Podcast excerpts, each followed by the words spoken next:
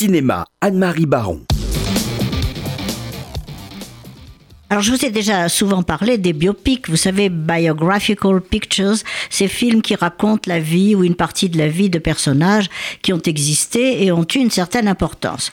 Ils sont plus à la mode que jamais. Et ces films continuent à fournir des scénarios.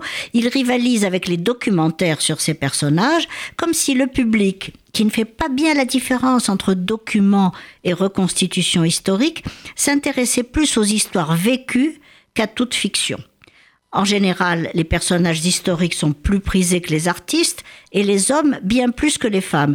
Alors, je ne pourrais vous parler que de trois euh, cette semaine, Oscar Wilde, euh, Ruth Bader Ginsburg et Edmond Rostand, parce que on ne sait plus où donner de la tête depuis le facteur cheval de Niels Tavernier avec l'irrésistible Jacques Gamblin et Laetitia Casta, jusqu'au passionnant documentaire sur le psychanalyste Jean Vanier, le DVD de Margaret von Trotta sur Ingmar Bergman et celui du film de Wim Wenders sur le pape François.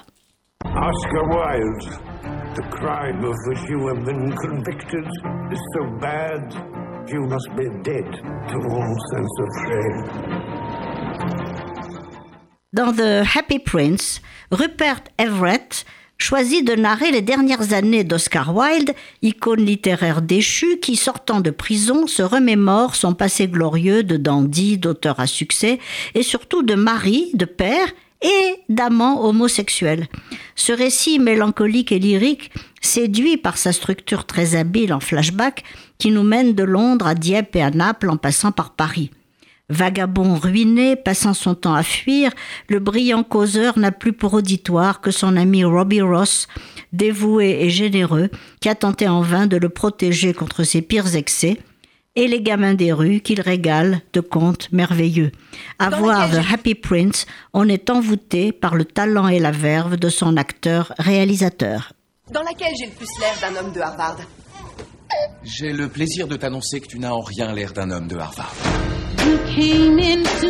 Bienvenue à la faculté de droit de Harvard. Je m'appelle Ruth Bader Ginsburg. Qu'est-ce qui vous amène, mademoiselle Ginsburg? Vous occupez une place qui aurait pu être attribuée à un homme. Après le documentaire de Betsy West et Julie Cohen, voici Une femme d'exception, biopic par Mimi Leder de la grande RBG. Ruth Bader Ginsburg vient d'avoir un enfant quand elle entre à l'école de droit de Harvard, où on commence par lui demander si elle a de bonnes raisons de délaisser son foyer. À la sortie, elle ne trouve aucun cabinet prêt à engager une femme.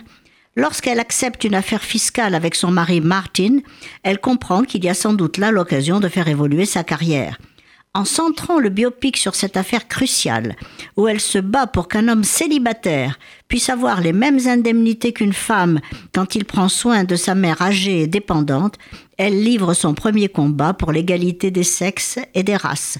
Il sera suivi de beaucoup d'autres, mais cette première victoire impose RBG comme une jeune avocate idéaliste mais tenace et impossible à prendre en défaut. Posée, opiniâtre, toujours hyper compétente sur le plan légal, elle s'est battue pour les mères célibataires, le droit à l'avortement, les libertés individuelles, avec une sorte de rage froide que l'actrice Felicity Jones rend admirablement. Monsieur Coquelin Quoi encore Alors, votre pièce, comédie, tragédie Tragédie. Comédie.